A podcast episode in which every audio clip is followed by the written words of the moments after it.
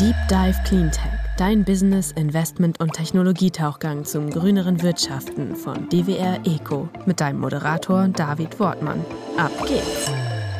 Hallo und herzlich willkommen bei einer neuen Ausgabe des Deep Dive Cleantech Podcast. Damit wir in der Klimakrise nicht absaufen, tauche ich wie immer mit euch in die Lösungen der Green Economy ein. Heute zum Thema grüne Chemie und grüne Treibstoffe mit Christian Vollmann. Er ist Mitgründer und CEO von C1. Hey Christian, grüß dich. Guten Morgen, David. Guten Morgen. Ein früher Start. Du bist ja vielen in der Startup- und auch Investorenszene als ja wirklich Seriengründer bekannt. Ähm, du hast Plattformen wie eDarling, nebenan.de, aber auch den eBay-Vorläufer Alando mitgegründet, bist als Business Angel Investor früh in sehr spannende Themen ja eingestiegen. Studi ZV, das war mal sehr spannend, aber ResearchGate, Trivago und vieles andere. Das heißt, du hast dich ja wirklich unglaublich verdient gemacht, insbesondere um die digitale Szene und Startup-Szene hier in Deutschland. Und jetzt gründest du doch mal neu, aber nicht digital, sondern Chemie, Hardware-Technologie. Wie kommt es? Seit meiner letzten Gründung nebenan.de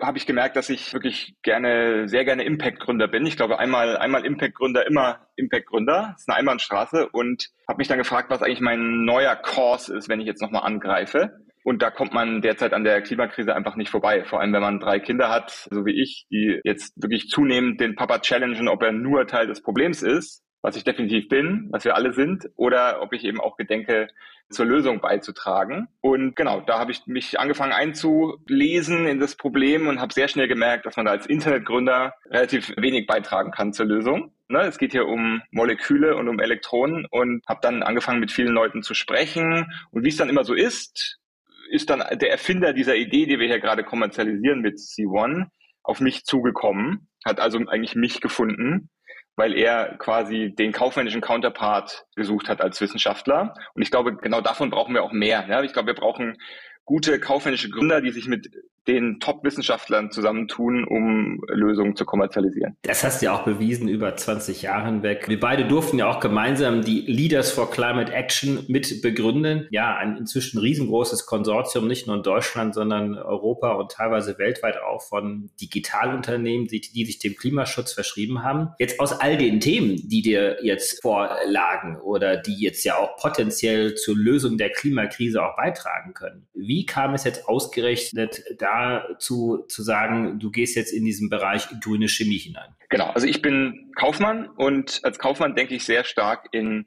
Grenznutzen, ja, in Hebelwirkung. Also wo kann ich jetzt mit meiner Erfahrung, meinem Netzwerk, die auf den größtmöglichen Hebel an, auf die Klimakrise bewirken. Danach habe ich gesucht, ja. Und da ist das Thema, was wir hier vorantreiben, tatsächlich das Potenzial ist einfach unglaublich groß und zwar in gleich zwei sehr großen und schwer zu dekarbonisierenden Industrien, nämlich einmal der globalen Schifffahrt, ja, die heute nicht nur für circa drei Prozent der globalen CO2-Emissionen verantwortlich ist, sondern auch noch ein zweites Emissionsproblem hat, nämlich weil sie den letzten Dreck verbrennen, muss man mal ganz klar so sagen, wird da ja auch SOx, NOx, also Schwefel und Stickstoff und auch Feinstaub ausgestoßen. Sehr gesundheitsschädlich. Ja? Also es geht um die Schifffahrt und es geht um die chemische Industrie, also die kohlenstoffbasierte chemische Industrie.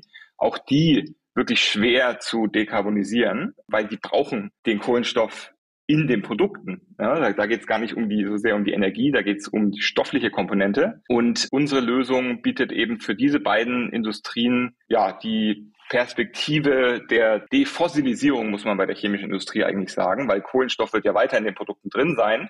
Aber die Quelle dieses Kohlenstoffs soll eben nicht mehr fossil sein, sondern erneuerbar, regenerativ. Der Vorteil, dass du Kaufmann bist, ist ja auch, dass du diese doch sehr komplexen chemischen Zusammenhänge ja auch verstehen musst, gut zu verkaufen, gut zu erklären, Investoren gegenüber, potenziellen Mitarbeitern natürlich auch äh, gegenüber, die jetzt nicht aus dem Chemiesektor kommen, aber natürlich auch dem Markt auch gegenüber. Erklär uns doch jetzt einfach nochmal, was genau das Kernprodukt ist und vielleicht so ein bisschen auch die Grundzüge ja, der chemischen Hintergründe, die dabei sind, vor allen Dingen auch natürlich mit dem Punkt, den du gerade angesprochen hast, die Defossilisierung, also wirklich zu versuchen, fossilen CO2-Input aus diesem Prozess herauszuholen? Also der Erfinder des Ganzen ist mein Mitgründer, der Marek Czecinski. Der hat einen neuen Katalysator erfunden für die Synthese von Methanol. Jetzt muss man wissen, dass Methanol ein, heute schon einer der größten Eingangsstoffe in der chemischen Industrie ist. Das heißt, die chemische Industrie nimmt das als Eingangsstoff. Zu, heute wird das zu 100 Prozent aus Gas oder Kohle hergestellt, also aus fossilen Rohstoffen, ist also schwarzes fossiles Methanol. Daraus macht die chemische Industrie alle möglichen Produkte, Plastik, Dämmstoffe, Farben, Lacke, Klebstoffe, Harze, alles Mögliche. Und wenn du es jetzt schaffst, diesen Eingangsstoff statt aus fossilem Gas aus zum Beispiel überschüssiger Biomasse oder langfristig aus recyceltem CO2 und grünem Wasserstoff herzustellen, dann hast du die chemische Industrie an der Stelle auf der untersten Ebene defossilisiert. Dadurch, dass es chemisch exakt das, der gleiche Stoff ist, also dieses Methanol unterscheidet sich chemisch, ob es grün oder schwarz ist, überhaupt nicht. Es geht nur darum, was ist die Quelle des Kohlenstoffmoleküls. Ist die fossil oder ist die nicht fossil? Und dadurch, dass es der gleiche Stoff ist, muss die chemische Industrie also sonst nichts ändern. Das ist eigentlich der Clou an der Sache. Und das ist auch das, warum das Potenzial sehr groß ist. Also muss sich die Industrie auf keine Umstellungen einstellen, sondern die kann grünes Methanol genauso nutzen wie schwarzes genau. bzw. fossiles Methanol. Richtig, ja. Und die Herausforderung ist nur, wir müssen natürlich dieses grüne Methanol in den entsprechenden Mengen hergestellt bekommen. Ne? Das ist natürlich ein, eine monumentale Aufgabe. Das darf man auch nicht verschweigen. Ne? Also wir stehen noch ganz am Anfang. Aber wie gesagt, das Potenzial ist sehr, sehr groß und es ist auch kein Hexenwerk. Jetzt muss man kurz erklären, wie diese Technologie funktioniert. Stand heute ist es so, dass man aus Erdgas ein Synthesegas herstellt. Das ist also ein Gasgemisch aus Kohlenmonoxid und Wasserstoff. Und aus diesem, dieses Synthesegas ist der Eingangsstoff für die Methanolkatalyse. Und das ist eine heterogene Katalyse. Das heißt, dieses Gas wird an einem festen Katalysator vorbeigeführt. Der liegt also in in fester Form vor. Und das hat sehr viele Nachteile. Man braucht sehr hohe Temperaturen, man braucht sehr hohe Drücke, man muss also Riesenmengen von Gas auf 80, 90 Bar komprimieren. Das ist sehr, sehr teuer, auch energetisch sehr aufwendig. Und dann kommt noch dazu, dass man pro Durchlauf nur circa 10 Prozent umsetzt von Gas zu Methanol. Die restlichen 90 Prozent muss man wieder zurückführen. Es entstehen unerwünschte Nebenprodukte, wie zum Beispiel Wasser, Ethanol, Butanol, alle möglichen anderen Sachen. Die muss man rausfiltern, aufwendig. Da muss, dafür muss man einen Teil dieses Eingangsgases quasi verbrennen, also wegwerfen. Dadurch wird der Prozess ziemlich ineffizient. Und es kommt noch dazu, dass er eigentlich kompetitiv nur in riesengroßen Maßstab funktioniert, also nicht, nicht klein skalierbar und dezentral funktioniert und dass er auch überhaupt nicht lastflexibel funktioniert. Also er muss immer durchlaufen. Wenn der einmal runtergefahren ist, dauert es ewig, bis er wieder hochgefahren ist. Also er, er ist nicht kompatibel mit regenerativen erneuerbaren Energien, ne, die nun mal äh, Schwankungen unterliegen. Und unsere Erfindung ist jetzt ein völlig anderer Katalysator, der nämlich homogen ist. Homogen bedeutet, er liegt in der gleichen Phase vor wie das Eingangsprodukt. Mhm. Muss man sich so vorstellen, wir betreiben einen Reaktor, in dem der Katalysator in einer Flüssigkeit gelöst ist und wir das Gas auch in dieser Flüssigkeit lösen und dann die beiden in der gleichen Phase, deswegen homogene Katalyse, gelöst in der Flüssigkeit reagieren. Dadurch ist die Reaktionsoberfläche viel größer und man löst die ganzen Probleme, die ich eingangs erwähnt hatte. Wir haben zum Beispiel jetzt schon, obwohl wir noch gar nicht optimiert haben, das Ganze, über 95 Prozent Umsatz. Wir haben keine unerwünschten Nebenprodukte. Wir können bei geringerer Temperatur, bei viel geringerem Druck arbeiten. Das Ganze ist kleiner skalierbar. Also muss man sich vorstellen, ist natürlich ein Riesenunterschied, ob ich etwas bei 80 Bar Druck oder bei 20 Bar Druck betreibe. Ja, die, die Stahlwand des Reaktors ist natürlich schon mal viel dünner. Die Sicherheitsanforderungen sind geringer. Es ist also besser in kleineren modularen Anlagen denkbar und damit eben dezentraler. Mhm. Das ist ja eben das, äh, wo wir hin müssen, ne, in, in dezentralere Produktion. Und es ist auch lastflexibel. Und wir haben Kostenvorteile. Und das bedeutet, dass unsere Technologie überhaupt erst ermöglicht, dass man jetzt an grüne Feedstocks rangeht, mhm. wie zum Beispiel überschüssige Biomasse. Ja, da reden wir von allen möglichen Sachen, die potenziell in Frage kommen. Holzabfälle, Essensabfälle, Klärschlamm, Brauereiabfälle. Organische Materialien. Genau, ja. Wichtig ist, wir wollen natürlich nicht Wälder abholzen, um daraus grünes Methanol zu machen, sondern es muss natürlich Abfall sein, ja, überschüssige Sachen. Genau. Ja? Und wie gesagt, im zweiten Schritt, und das ist die langfristige, die große Vision, die ist allerdings noch ein paar Jahre weg, wollen wir CO2, das man entweder aus Direct Air Capture aus der Atmosphäre gefiltert hat oder dass man an der Point Source abgefangen hat, also zum Beispiel am Zementwerk oder Stahlwerk oder wo auch immer, zusammen mit grünem Wasserstoff zu grünem Methanol machen. Ja, also wir können über die, in Kombination mit grünem Wasserstoff und CO2 können wir grünes Methanol herstellen. Allerdings ist es so, Punkt eins ist Direct Air Capture dazu heute noch nicht äh, günstig genug. Und Punkt zwei müssen, sind wir natürlich auch auf den Hochlauf von der grünen Wasserstoffproduktion angewiesen. Deswegen ist das zugegebenermaßen noch Zukunftsmusik. Sehr gut. Ich habe dich jetzt auch gar nicht unterbrechen wollen, weil ich glaube, du hast es sehr strukturiert erklärt und dieser Podcast ist ja auch dazu da, ein bisschen mitdenken zu wollen und auch zu müssen. Trotzdem jetzt nochmal die Frage von meiner Seite. Der Unterschied zwischen dem, ich sage jetzt mal eher konventionellen Verfahren, Methanol herzustellen, dieses heterogene Verfahren und dem homogenen Verfahren, was ihr jetzt habt, ist dieses Verfahren, was ihr denn macht, auch theoretisch auch nutzbar für ganz normalen fossilen Feedstock. Also das heißt, das Verfahren selber macht das Ganze noch gar nicht grün. Absolut richtig. Wir könnten uns auch darauf konzentrieren und wir könnten damit auch viel Geld verdienen, die fossile Herstellung von Methanol günstiger zu machen. Ja. Da haben wir uns aber ganz klar dagegen entschieden. Wir haben eine grüne Firma gegründet und das auch in unserer Satzung im Geschäftszweck so festgelegt, dass wir uns ausschließlich auf CO2-relevante äh, Produktion konzentrieren werden. Ja, aber du hast vollkommen recht. Man könnte das jetzt auch nutzen, um einfach fossiles Methanol günstiger zu machen. Genau, das war mir wichtig, auch das da mal als Frage zu formulieren, weil ich glaube, das ist wirklich sehr ja, bedeutsam herauszustellen, auch, dass ihr euch auch tatsächlich auch diesem Ziel verpflichtet habt, obwohl ihr eigentlich auch den leichteren Weg auch gehen könntet. Um nochmal so ein bisschen auch die Größenvergleichnisse zu bekommen, kannst du ungefähr diesen Markt dieses fossilen Methanols beziffern? Wie groß ist dieser Markt, beziehungsweise wie groß ist die Challenge eigentlich, die ihr vor euch habt, wenn es tatsächlich darum ginge, zu 100 Prozent fossiles Methanol durch grünes Methanol zu ersetzen? Ja, also die Challenge ist schon riesen, riesengroß. Du musst dir vorstellen, Stand heute werden weltweit circa 100 Millionen Tonnen fossiles Methanol produziert. Das ist also der heutige Markt. Das passiert in, ehrlich gesagt, zu 80 Prozent in 15 bis 20 riesengroßen Raffinerien weltweit. Also wir reden von riesengroßen Raffinerien, die in Kasachstan neben dem Gasfeld stehen. Meistens co-located mit in China Kohletagebau meistens und in, im Rest der Welt neben großen Gasfeldern. Die produzieren diese 100 Millionen Tonnen. Jetzt eine Zahl, die, die interessant ist, würde die gesamte heutige Schifffahrt vollständig auf grünes Methanol umstellen, dann bräuchten die circa 500 Millionen Tonnen Methanol pro Jahr. Also nur durch die Umstellung der Schifffahrt würde sich der Methanolmarkt versechsfachen. Ja, und daran kannst du erkennen, äh, ja, die Dimension. Also es ist wirklich ein sehr, sehr großes Problem. Also die Schifffahrt ist für drei Prozent der CO2-Emissionen verantwortlich und wie gesagt, hat noch ein zweites Emissionsproblem. Absolut relevant.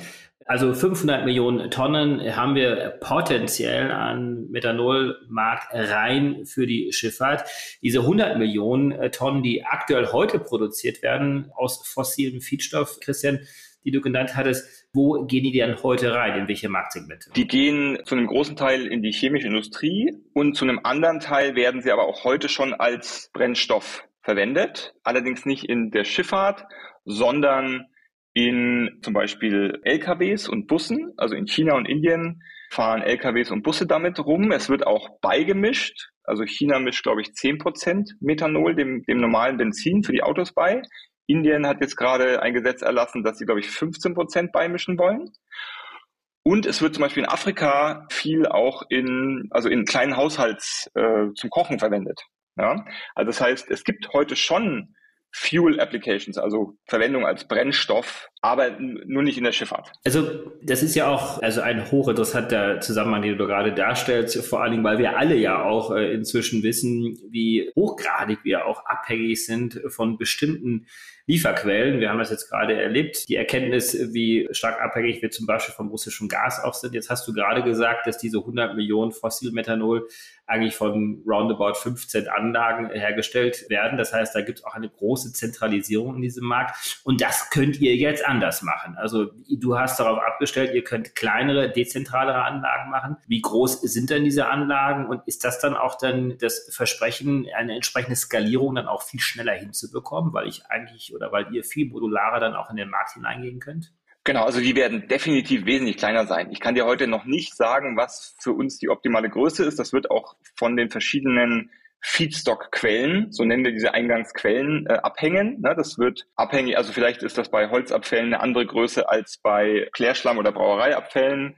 Dann später, wenn wir mit CO2 und grünem Wasserstoff arbeiten, dann hängt es natürlich davon ab, wie viel grüner Wasserstoff ist an dem Standort verfügbar also das, das kann, da sind wir heute noch zu früh, als dass man das schon beantworten könnte. Aber sie werden definitiv kleiner als diese World-Scale-Raffinerien sein und genau, wir können es viel dezentraler und modularer denken, das Ganze. Wo steht ihr denn jetzt als Firma? Wir haben jetzt viel über die Technologie gesprochen. Wo seid ihr? Wie ist das Wettbewerbsumfeld auch? Also gibt es andere Akteure, die sich auch mit diesem Thema beschäftigen? Ja, also es, der Markt für grünes Methanol entsteht gerade, getrieben sowohl aus der chemischen Industrie, also es rufen jetzt schon Leute bei uns an und fragen, wann wir wie viel grünes Methanol zu welchem Preis ihnen liefern könnten und auch getrieben eben dadurch, dass äh, die Schifffahrt jetzt in diese Richtung marschiert. Also Maersk hat ja zwölf Containerschiffe bestellt, die 2024 ausgeliefert werden und dann mit grünem Methanol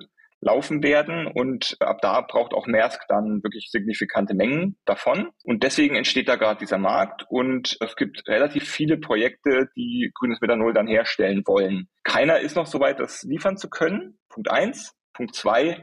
Alle setzen in dem Kernstück, nämlich Methanolkatalyse auf die alte bestehende Technologie.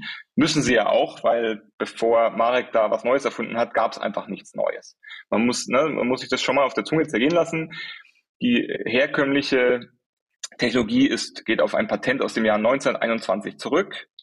Und die Chemie dahinter hat sich eigentlich seit den 60er Jahren äh, nicht mehr nennenswert weiterentwickelt. Also der im Anlagenbau wurde da viel optimiert und noch weiter verbessert, aber die fundamentale zugrunde liegende Chemie hat sich seit den 60er Jahren eigentlich nicht nennenswert weiterentwickelt. Also ausgereifte Technologie, auch mit dem Nachteil, den du gerade ja schon beschrieben hast, dieses Heterogenverfahrens, dass es sehr beständig gefahren werden muss, eine solche Anlage ihr bringt jetzt die Disruption und das neue Verfahren jetzt in diesen Markt hinein. Genau, und also man muss sich das so vorstellen, dass du hast es vollkommen richtig gesagt, es ist eine ausgereizte Technologie und man kommt einfach an diesem grundsätzlichen Problem, dass dort eigentlich die Kinetik und die Thermodynamik gegeneinander arbeiten. Also es braucht eine hohe Temperatur, um den Katalysator zu aktivieren. Gleichzeitig ist eine hohe Temperatur verschiebt das Gleichgewicht Richtung Eingangsstoff, da wo man es nicht haben will. Man will das Gleichgewicht beim Ausgangsstoff, beim Produkt haben. Man will ja Produkt erzeugen.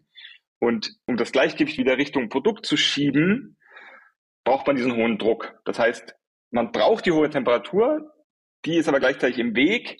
Da muss man dann mit ganz hohen Drucken dagegen arbeiten. Und dieses fundamentale Problem kriegst du nicht gelöst mit dem alten Katalysator.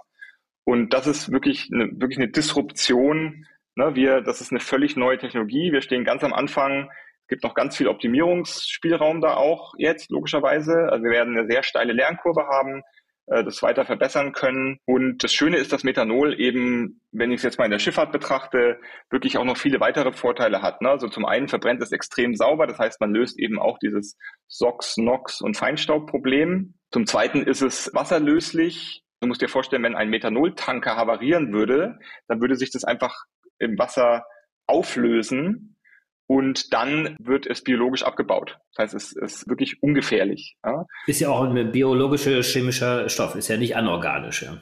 Genau, und es ist nicht hochexplosiv wie grüner Wasserstoff oder hochgiftig wie Ammoniak.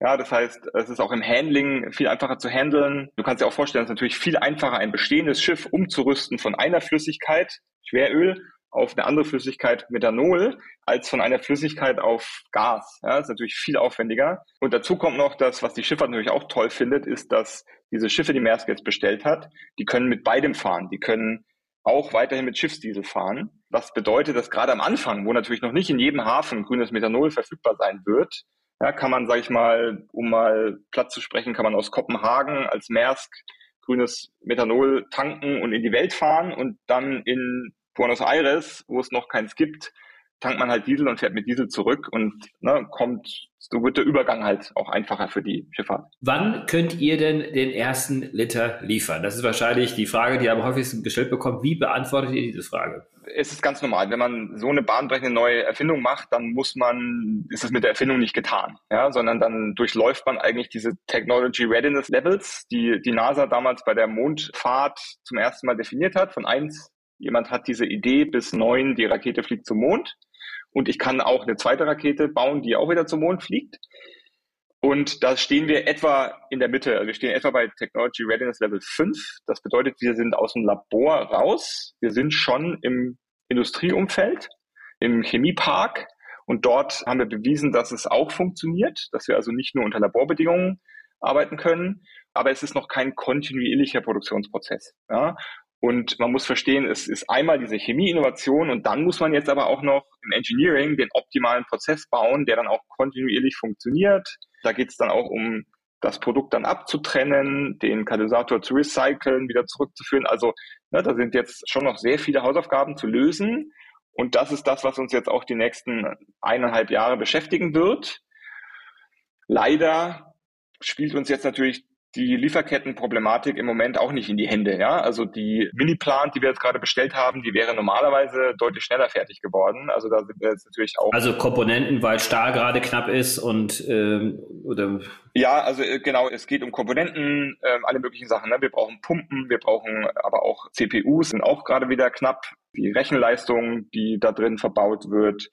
Also alle möglichen Komponenten, die leider alle gerade also die Lieferketten wackeln einfach. Ja, und keiner kann uns jetzt genau sagen. Äh, und das, ja, äh, aber damit kämpfen alle. Ne? Ich, das ist Klar. halt so. Aber dadurch wird es halt auch schwieriger, jetzt genau zu sagen, wann sind wir fertig. Aber ich sage mal so, wir wollen bewiesen haben, dass wir einen kontinuierlichen Produktionsprozess hinbekommen, circa in, in circa einem Jahr. Und dann geht's Richtung die ersten Demo-Plans. Das sind dann, also muss dir vorstellen, Containergröße, Davon wollen wir natürlich gleich mehrere bauen, um verschiedene Feedstock-Quellen zu testen und zu beweisen. Ja, und danach geht's dann Richtung größere Anlagen.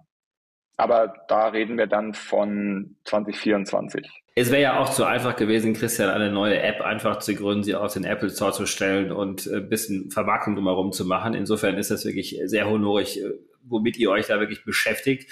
Ihr habt äh, aber auch schon Geld eingesammelt. Also eine erste Finanzierungsrunde habt ihr hinter euch. Wie lange wird euch das tragen? Wie hoch war diese Runde? Wir haben fünf Millionen Euro eingesammelt. Wir sind sehr froh, dass wir da auch wirklich sehr coole Investoren überzeugen konnten. Also zum einen mit Planet A als Climate Tech Investor, der wirklich jetzt auch eine detaillierte LCA, also Lifecycle Assessment Analyse gemacht hat. Die veröffentlichen wir jetzt auch in Kürze oder Planet A veröffentlicht die in Kürze.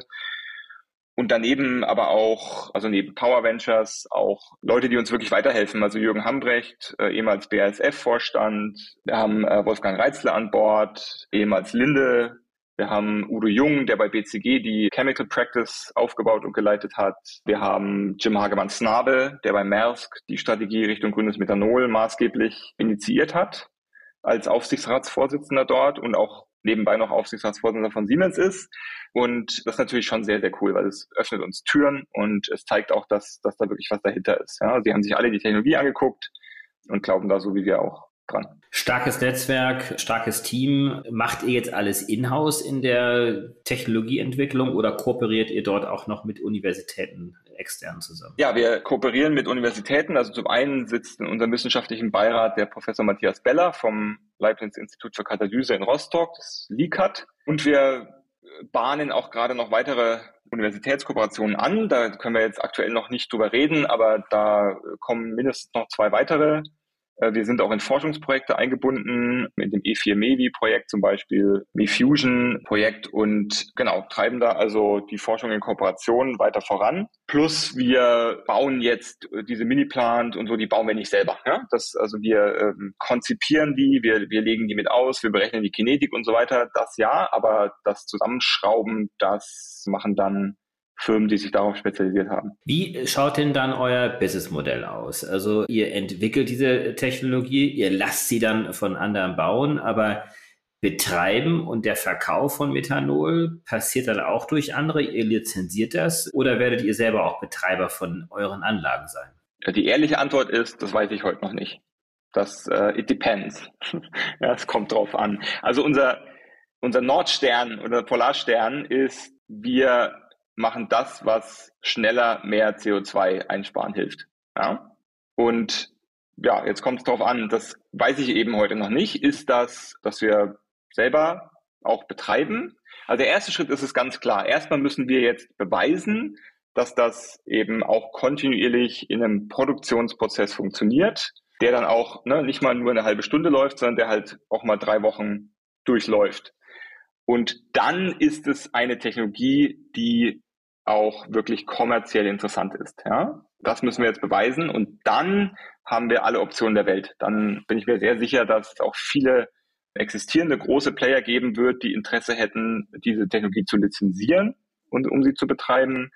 Und ne, es könnte natürlich sein, dass das der schnellere Weg ist, mehr grünes Methanol zu produzieren, indem wir dann äh, an mehrere Firmen nicht exklusiv äh, diese Technologie lizenzieren. Ja, wenn keiner Interesse haben sollte, was ich mir aber eigentlich nicht vorstellen kann, äh, ja, dann müssen wir es eben selber machen. Aber das, wie gesagt, am Ende werden wir uns dafür entscheiden, wie wir schneller, weil das ist das, worum es uns geht. Wir wollen wirklich den größtmöglichen Impact erzielen. Das heißt, damit ist die Frage jetzt auch noch nicht beantwortet, ob es irgendwann mal einen Fokus gibt, Methanol Richtung Chemieindustrie oder dann auch von dem von dir angesprochenen ähm, Schiffssektor zu verkaufen, sondern das wird potenziell in alle Richtungen gehen und hängt dann tatsächlich vom Businessmodell noch ab. Ja, es hängt vom Businessmodell. Also ich meine, es ist so. CO2-Impact haben wir in beiden Industrien. Insofern, ne, da, das ist die schöne Ausgangssituation. Und dann muss ich ganz ehrlich sagen, wenn ich den gleichen CO2-Impact habe, dann nehme ich natürlich schon die Lösung, wo ich den höheren Preis erzielen kann, weil dann kann ich auch wieder reinvestieren und schneller wachsen. Ja? Also ich will ja ein Flywheel, also ein Schwungrad kreieren, dass es möglichst immer, immer größer schwingen kann. Auch das gehört ja dazu um den Impact zu maximieren. Ja? Das heißt, am Ende des Tages, ja, muss ich dann eben, also wir wissen auch, dass die Nachfrage nach Grünmethanol auf wahrscheinlich mindestens zehn Jahre hinaus das Angebot bei weitem übersteigen wird. Ja? Insofern, ja, wenn die Chemieindustrie mehr bezahlt als die Schifffahrt, dann kriegt sie eben die Chemieindustrie. Ja? Das werden wir sehen. Ist noch zu früh. Christian, ganz, ganz herzlichen Dank für dieses tolle Gespräch. Und ich glaube, du bist ein wundervolles Beispiel nicht nur eines Gründers, sondern vor allen Dingen auch jemand, der sagt, ich nehme jetzt mal das gesamte Skillset, was ich habe, was ich über all die Jahre aufgebaut habe, vielleicht in anderen Industrien, in anderen Segmenten, aber nimm diesen Skillset und bringe mich, nehme ich, komm mit Leuten zusammen, die äh, eine to tolle Technologie entwickelt haben und äh, versuche jetzt hier eine grüne Technologie voranzubringen, Impact äh, zu betreiben und wirklich den gemeinsamen Kampf gegen den Klimawandel hier anzugehen. Ich glaube, viele sollten sich das einfach mal anschauen und äh, dich auch, auch als Inspiration hier nehmen. Und ich hoffe, dass es hier auch einige gibt, die dann hier beim Zuhören dieses Podcasts dann vielleicht auch die eine oder andere Inspiration bekommen haben. Wir bleiben weiterhin im Austausch. Ähm, wir schauen uns natürlich ganz genau an, wie sich das Ganze weiterentwickelt. Es ist ein harter Weg, aber ein lohnender Weg. Ganz, ganz herzlichen Dank an ja, dich und das Team. Ja, danke David. Also zum Abschluss, glaube ich, wollte ich nur noch sagen, ne, wenn nicht wir, die wir den Kahn in den Dreck gezogen haben, wer dann? Ja? Und wenn ich jetzt, also es ist wirklich fünf nach zwölf, ne, das wissen wir alle. Also wenn ich jetzt, wann dann? Und das ist, am Ende ist es einfach so. Ja, wir, wir müssen es einfach machen und das, das ist ein wirklich hartes Problem, aber es hilft ja nichts. Ja, wir müssen ran und Ärmel hochkrempeln, los geht's. Ja, ich bin kein Chemiker, aber ich kann schon auch ein paar andere Sachen und ich sehe mich eigentlich, ehrlich gesagt, um in dem Bild zu bleiben, eigentlich sehe ich mich als Katalysator für dieses wissenschaftliche Team. Und ich glaube, wenn man sich so versteht, dann gibt es da draußen noch viele andere Gründer, auch, auch Internetgründer etc. Ja, wenn, wenn man so denke, dann würde viel gehen, weil wir haben richtig gute Wissenschaft in Deutschland. Ne? Und ich, für meinen Augen ist es auch die größte Opportunität für Deutschland und Europa, weil im Technologiebereich sind wir eigentlich komplett abgehängt. Da müssen wir uns nicht so viel vormachen. Ja? Aber also im Internet, Mobilfunk etc. Aber hier können wir die vorangehen und äh, die Lösungen bauen, die wir dann auch ex exportieren können, um auch unseren Wohlstand zu sichern. Also ich bin äh, überzeugt, dass, dass wir es einfach machen sollten. Absolut. Da schlummern noch viele Wissenschaftler, Ingenieure und Technikteams an den Universitäten und in den Firmen und die brauchen Menschen wie du, damit die Skalierung reinkommt. Herzlichen Dank dir und auf bald. Tschüss, Christian. Danke, David. Tschüss. Zeit zum Auftauchen. Wir hoffen, dir hat's gefallen. Wenn's so ist, würden wir uns sehr über eine positive Bewertung und dein Abo freuen. Und falls du noch tiefer ins Thema eintauchen möchtest oder Kontakt zu unseren GesprächspartnerInnen suchst, kannst du dich über www.dwr-eco.com ganz einfach bei uns melden. Dieser Podcast wird von DWR Eco produziert, deiner internationalen Cleantech-Beratung für Markt- und Geschäftsstrategien, Politik, PR und Kommunikation.